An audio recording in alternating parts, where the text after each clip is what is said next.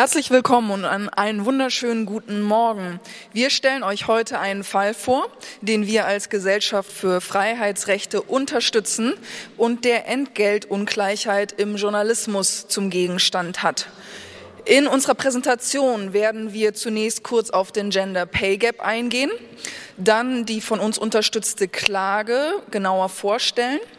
Außerdem werden wir einen Einblick in die Arbeit der GFF geben und zum Schluss werden wir aufzeigen, was ihr gegen Entgeltdiskriminierung tun könnt. Ganz im Sinne des diesjährigen Mottos Pop, Power of People.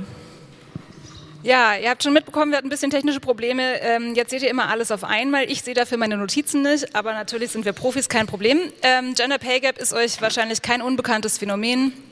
Ähm, der sogenannte unbereinigte Gender Pay Gap oder die Lohnlücke liegt bei 21 Prozent. Das bezieht sich auf den Bruttostundenlohn. Also das ist äh, sozusagen pro Stunde verdienen Frauen im Durchschnitt 21 Prozent weniger als Männer.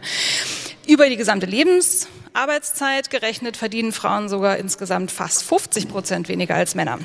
Jetzt gibt es auch noch den sogenannten bereinigten Gender Pay Gap. Da ähm, rechnet man zum Beispiel raus, ja gut, wenn man weniger Berufserfahrung hat, klar, verdient man natürlich weniger. Ähm, rausgerechnet wird auch, äh, ob Personen Teilzeit arbeiten oder Vollzeit arbeiten und die Beschäftigungsstufe, also wie ähm, weit fortgeschritten bin ich, auf welchem Level arbeite ich.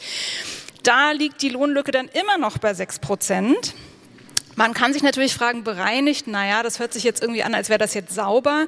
Man muss sich aber vielleicht auch so ein bisschen fragen, wie kommt es eigentlich, dass Teilzeit schlechter bezahlt wird als Vollzeit, wenn die Leute doch die gleiche Arbeit machen? Und wer macht noch mal öfter Teilzeit? Das sind vielleicht doch wieder die Frauen. Haben wir da vielleicht indirekte Diskriminierung eigentlich? Gut, das wird rausgerechnet, also das ist bereinigt. Auch Beschäftigungsstufe kann man sich zum Beispiel fragen, naja, Frauen werden seltener befördert als Männer. Klar äh, verdienen sie dann auch weniger. Ist das jetzt was, was dann sozusagen rausgerechnet werden muss, weil das eh keine Diskriminierung ist? Könnte man sich jetzt auch wieder fragen. Gut, aber wie auch immer, wir wissen, es bleibt jedenfalls bei mindestens sechs Prozent. Und im Journalismus ist es nicht groß anders. Es gibt nicht wahnsinnig viele Zahlen. Ich habe das nochmal recherchiert für heute. Ähm, es gibt zum Beispiel den Entgeltatlas, da sind alle Sozialversicherungspflichtigen mit drin. Es gibt die sogenannte freien Umfrage des Deutschen Journalistenverbandes. Ähm, die Zahlen sind alle äh, auf unterschiedlich großen Samples und äh, auf unterschiedlichen Grundlagen und so weiter, aber ähm, rauskommt, das Problem ist ähnlich. Ich habe jetzt mal zwei Sachen mitgebracht. Das ist hier eine Grafik von faktorxy.org, das ist ein Projekt an der äh, Uni München gewesen. Die Männer sind jetzt hier mal in rosa und die Frauen in blau. Ähm, da seht ihr, wie sich das Gehalt über die äh, Arbeitserfahrung hin, also das heißt über die berufliche Laufbahn hin entwickelt. Am Anfang super, gleiches Gehalt. Und so nach zehn Jahren kommt der Knick, das ist oft auch, wo die Kinder kommen. Frauen fangen an, weniger zu verdienen als ihre männlichen Kollegen. Das steigt dann irgendwann wieder an, aber so ganz holen sie die Männer nie ein. Das äh, sind so 5,6 Prozent jedenfalls hier, werden als ähm, Gehaltsunterschied angegeben. Wenn man das dann mal am Ende der Karriere betrachtet, sind es pro Monat 600 Euro. Wenn man das so auf eine Karriere hochrechnet, was man da an Gehaltseinbußen hat und auch an natürlich Pensionsansprüchen, die sich dann äh, verringern, Rentenansprüchen, ist das eine ganze Menge. Bei den Freien äh, auch nicht groß anders. Frauen arbeiten als Freie tendenziell ein bisschen weniger als Männer, 39 im Vergleich zu 44 Stunden, das sind ungefähr 90 Prozent der Arbeitszeit. Sie verdienen aber noch weniger, nämlich nur 80 Prozent von dem, was Männer verdienen, 1895 Euro. Jetzt sehe ich meine Notizen nicht, wenn es die gleiche, der gleiche Stundenlohn wäre wie bei Männern, wäre es ungefähr bei 2100 Euro. Nun zum Verfahren, das wir als GFF strategisch begleiten und in dem es um die eben dargestellte Entgeltungleichheit im Journalismus geht. Was ist das für ein Fall? Eine preisgekrönte Investigativjournalistin beim ZDF stellte irgendwann fest, dass sie weniger Gehalt erhält als ihre männlichen Kollegen. Und das, obwohl sie die gleiche Tätigkeit verrichten. Sie sind nämlich allesamt Beitragsmacher für die Redaktion Frontal 21 nur eben, dass die Männer mehr verdienen. Die Klägerin wandte sich zunächst an ihren Arbeitgeber, das ZDF, jedoch ohne Erfolg und sah sich deswegen dann im Frühjahr 2015 gezwungen zu klagen, mit dem Ziel, endlich das gleiche Gehalt wie ihre männlichen Kollegen zu erhalten. Das Verfahren landete dann zunächst beim Arbeitsgericht Berlin Und ähm, dort war ein Richter zuständig, der, sagen wir mal, ein wenig, also interessante Ansichten hatte. So sagte er unter anderem in der öffentlichen mündlichen Verhandlung, männliche Kollegen verdienten vielleicht einfach mehr, weil sie besser verhandelt hätten. Und das sei eben Kapitalismus. Nicht Diskriminierung? Er sagte auch, dass mögliche Schwangerschaften eine legitime Ursache dafür sein könnten, also legitim, dafür sein könnten, dass Frauen schlechter verdienen.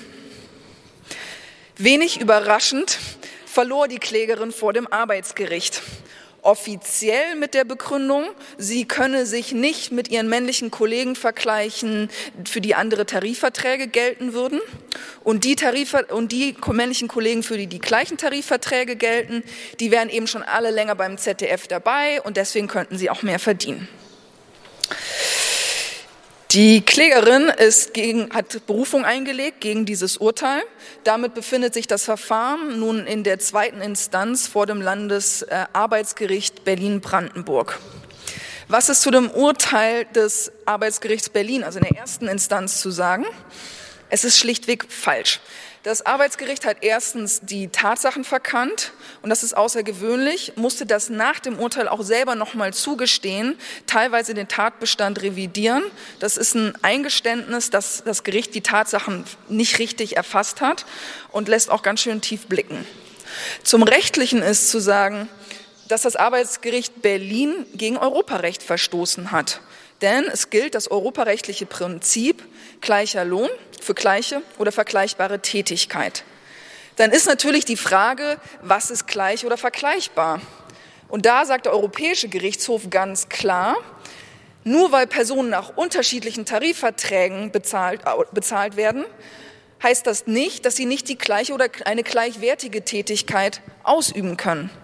Für diese Vergleichbarkeit von Tätigkeiten kommt es nämlich nur auf die Art der Tätigkeit an, nicht wie es bezeichnet wird, die Tätigkeit. Also bin ich jetzt Direktor oder Praktikantin, wenn wir de facto die gleiche Tätigkeit machen, müssen wir auch gleich bezahlt werden. Und es kommt eben auch nicht darauf an, in welchem Tarifvertrag bin ich eingruppiert. Und auch selbst dann ist im, hier in diesem Verfahren zu sagen, dass die männlichen Kollegen der Klägerin im gleichen Tarifvertrag auch allesamt mehr als sie verdienen. Nur noch zum Abschluss zu dem Argument, dass die männlichen Kollegen, die jetzt einfach schon länger beim ZDF dabei sein und deswegen mehr verdienen äh, dürften und könnten.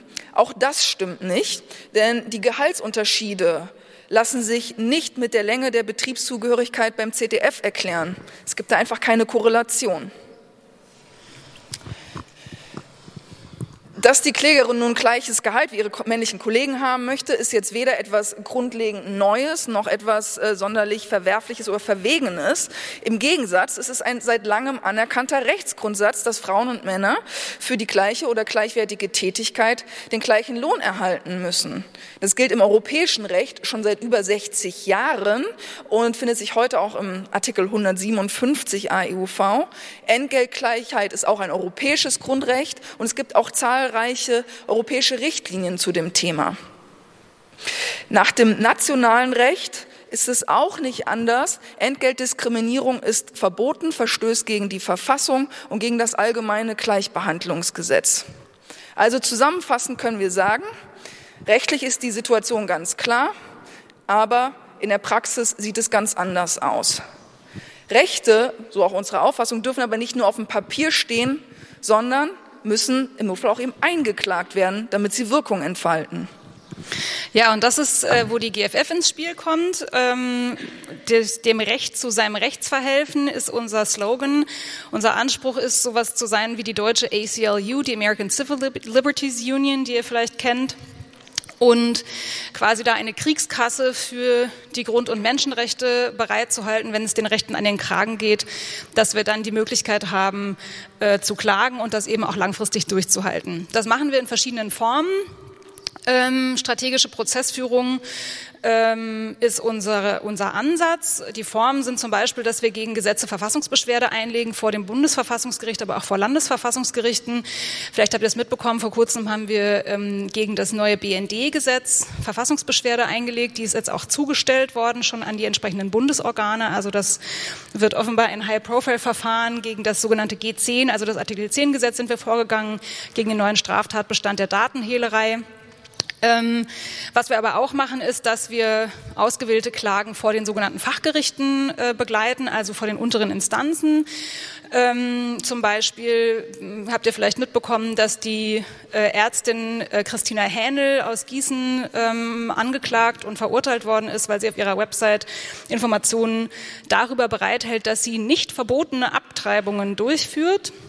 Dafür ist zu 6.000 Euro Strafe verurteilt worden. Den Fall begleiten wir zum Beispiel dann in den Strafgerichten. Ähm, das machen wir dann eben durch die Instanzen, notfalls auch bis nach Karlsruhe oder zum EuGH. Was wir auch machen, sind sogenannte Amicus Curiae Briefs. Der Amicus Curiae ist der Freund des Gerichts, also dass wir die Rechtslage oder so, ähm, also sozusagen zusätzliche Informationen einem Gericht zur Verfügung stellen kann man auch in Form eines Rechtsgutachtens machen. Das haben wir vor dem US Supreme Court gemacht im Microsoft-Fall. Der ist ja jetzt eingestellt worden, aber da waren wir zum Beispiel mit einem ähm, Brief am Start. Ähm, das werden wir aber auch im Inland jetzt äh, stärker verfolgen zum Beispiel im Fall links unten in die Media. Ähm, wir, was uns auch sehr wichtig ist, an mir besonders äh, am Herzen liegt, äh, ist die Kooperation mit sogenannten Law Clinics. Das sind Praxisprojekte in der juristischen Ausbildung, wo Studierende am echten Fall quasi ähm, rechtliche Fragen sich selbst erarbeiten ich bin Mitgründerin der Humboldt Law Clinic im Bereich Grund- und Menschenrechte. Da gibt es inzwischen auch eine Internet-Law Clinic, mit der haben wir im Fall Datenhehlerei zusammengearbeitet. Die äh, Law Clinic in Würzburg von einer Kollegin von mir hat äh, im Fall Bayerisches Polizeiaufgabengesetz jetzt ähm, eine Popularklage mit vorbereitet. Da waren wir mit äh, involviert. Da werden wir uns auch an dem Thema weiter dranbleiben. Im Fall Entgeltgleichheit ähm, ist das jetzt zum Beispiel so ein Fall, wo wir eine Klage, die bereits anhängig war, äh, eben von dieser Journalistin vor dem Arbeitsgericht Berlin, jetzt begleiten durch die Instanzen. Und Chris hat es schon angesprochen, sie ist äh, jetzt in der zweiten Instanz. Güteverhandlungen sind jetzt leider gescheitert. Es geht jetzt weiter äh, mit dem ganz normalen, sozusagen streitigen Verfahren und da unterstützen wir sie. Genau, kommen wir dann. Ja, also sorry, jetzt bin ich nochmal weiter dran. Ich habe eben angesprochen das Thema strategische Prozessführung. Ähm, jetzt kann man sagen, gut, strategische Prozessführung, was soll daran jetzt irgendwie was Besonderes sein? Für jeden Fall hat man ja eine Prozessstrategie. Man überlegt ja schon immer, wie macht man das jetzt am besten vor diesem Gericht und wie argumentiere ich jetzt und bringe ich das jetzt noch oder nicht? Äh, strategische Prozessführung ist mehr als das. Ähm, es geht uns einmal darum, eine langfristige Strategie für die Grund- und Menschenrechte zu verfolgen.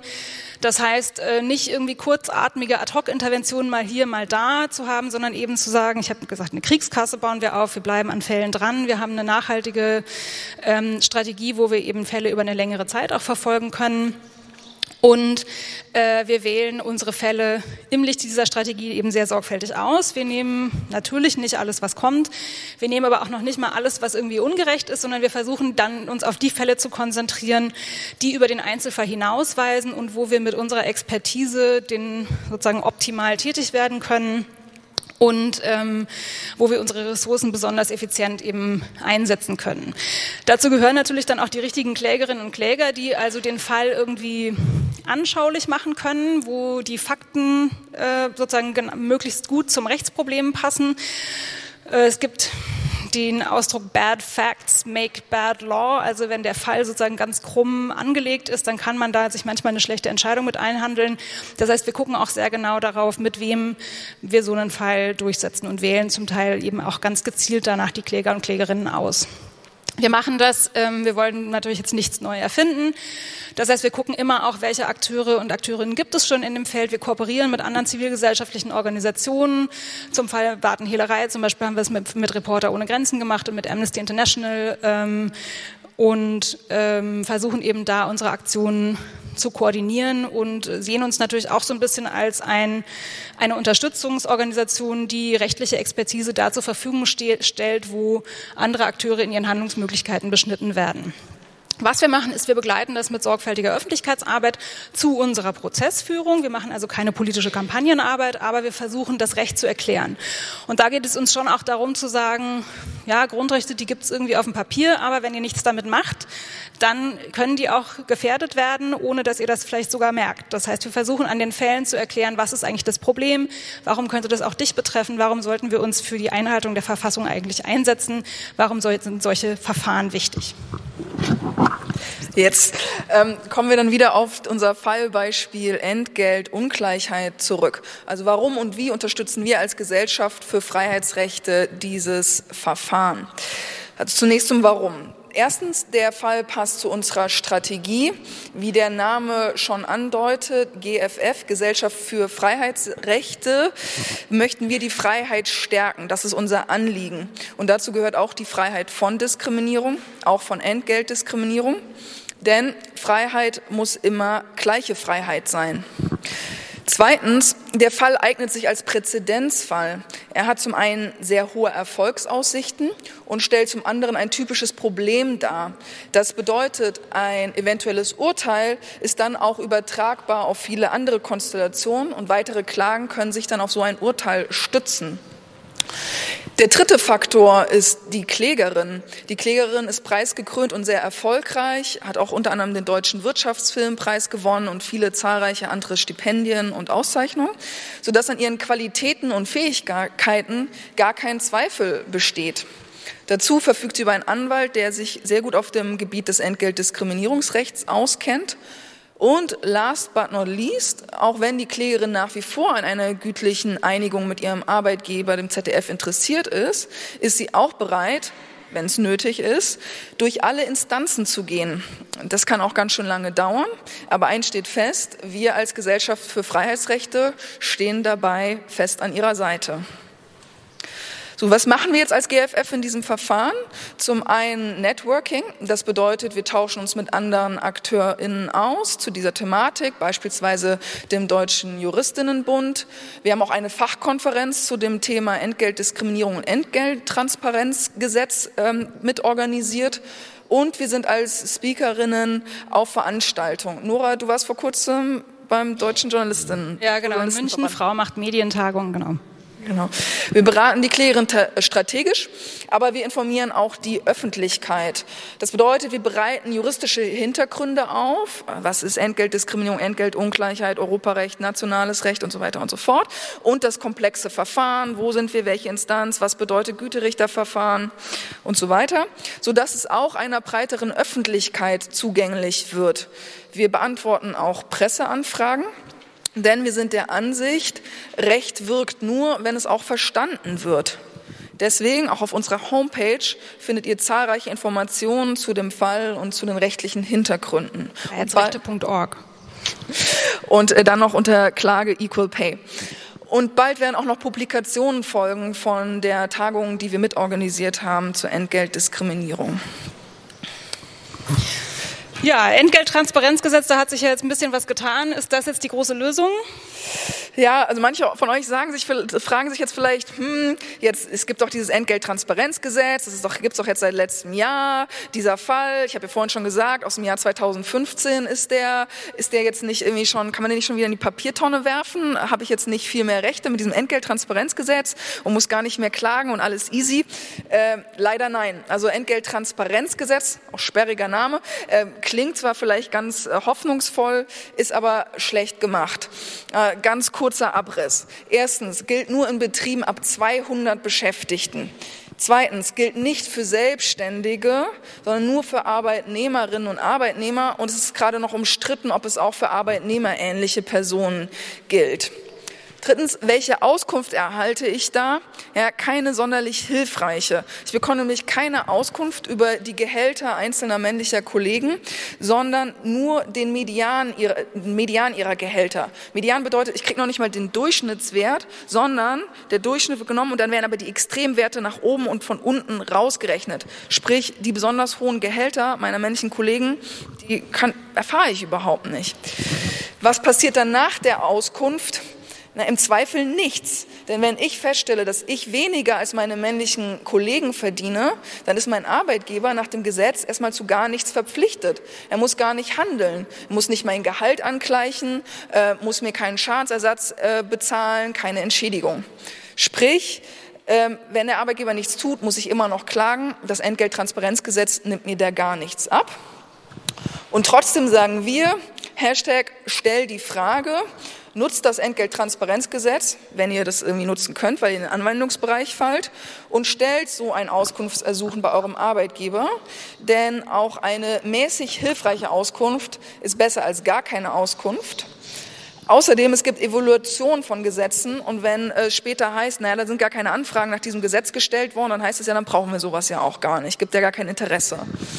Und letztlich sollen Arbeitgeber auch merken, dass wir uns für das Thema interessieren und dass wir da dranbleiben, denn time's up for the gender pay gap.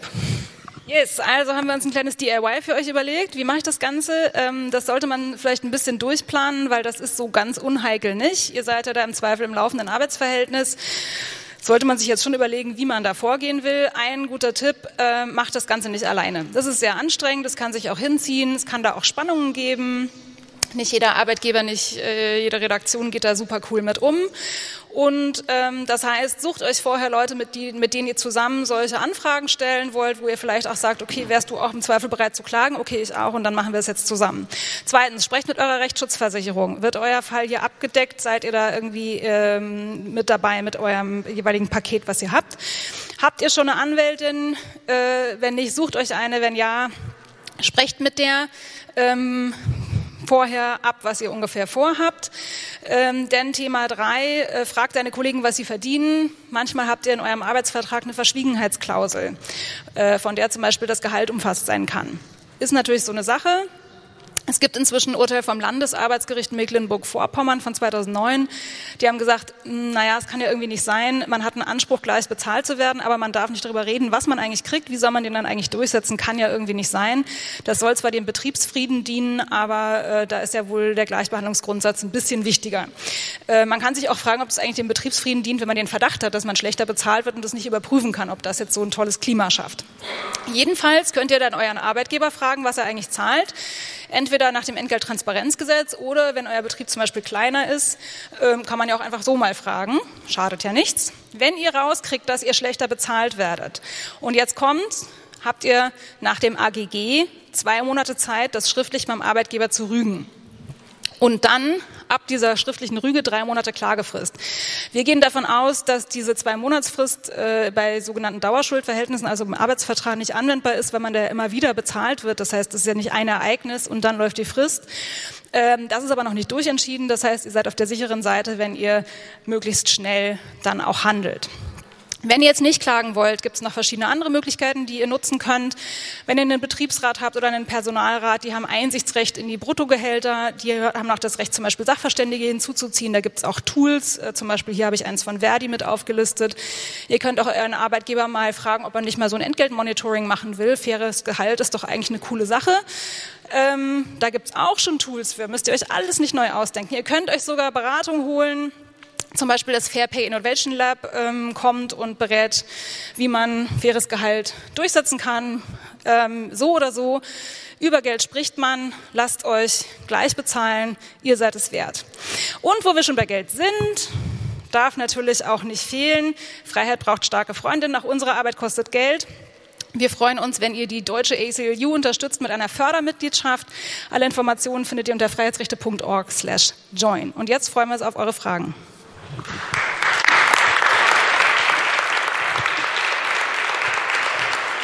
Wir haben noch eine Minute.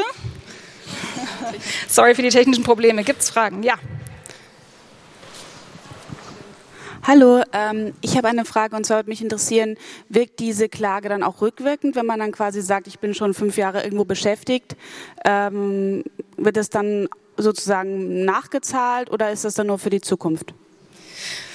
Das ist die Frage ganz zu beantworten. Ja, also es muss dann nachgezahlt werden. Also wenn festgestellt wird, hier ist äh, Diskriminierung am Werk, dann muss man natürlich auch den diskriminierenden Zustand der Vergangenheit ähm, aufheben. Also das im Fall Birkenstock zum Beispiel hat das äh, vor einer Weile geklappt. Noch eine Frage? Schnelle? Okay, also Entgeltgleichheit einfordern, denkt dran, ähm, euer, eure gleiche Arbeit ist auch gleich viel wert. Ähm, sprecht uns an, wir haben euch auch noch ein bisschen Merchandise mitgebracht und wir wünschen euch auf der Republika noch viel Spaß. Ciao. Vielen Dank. Herzlichen Dank.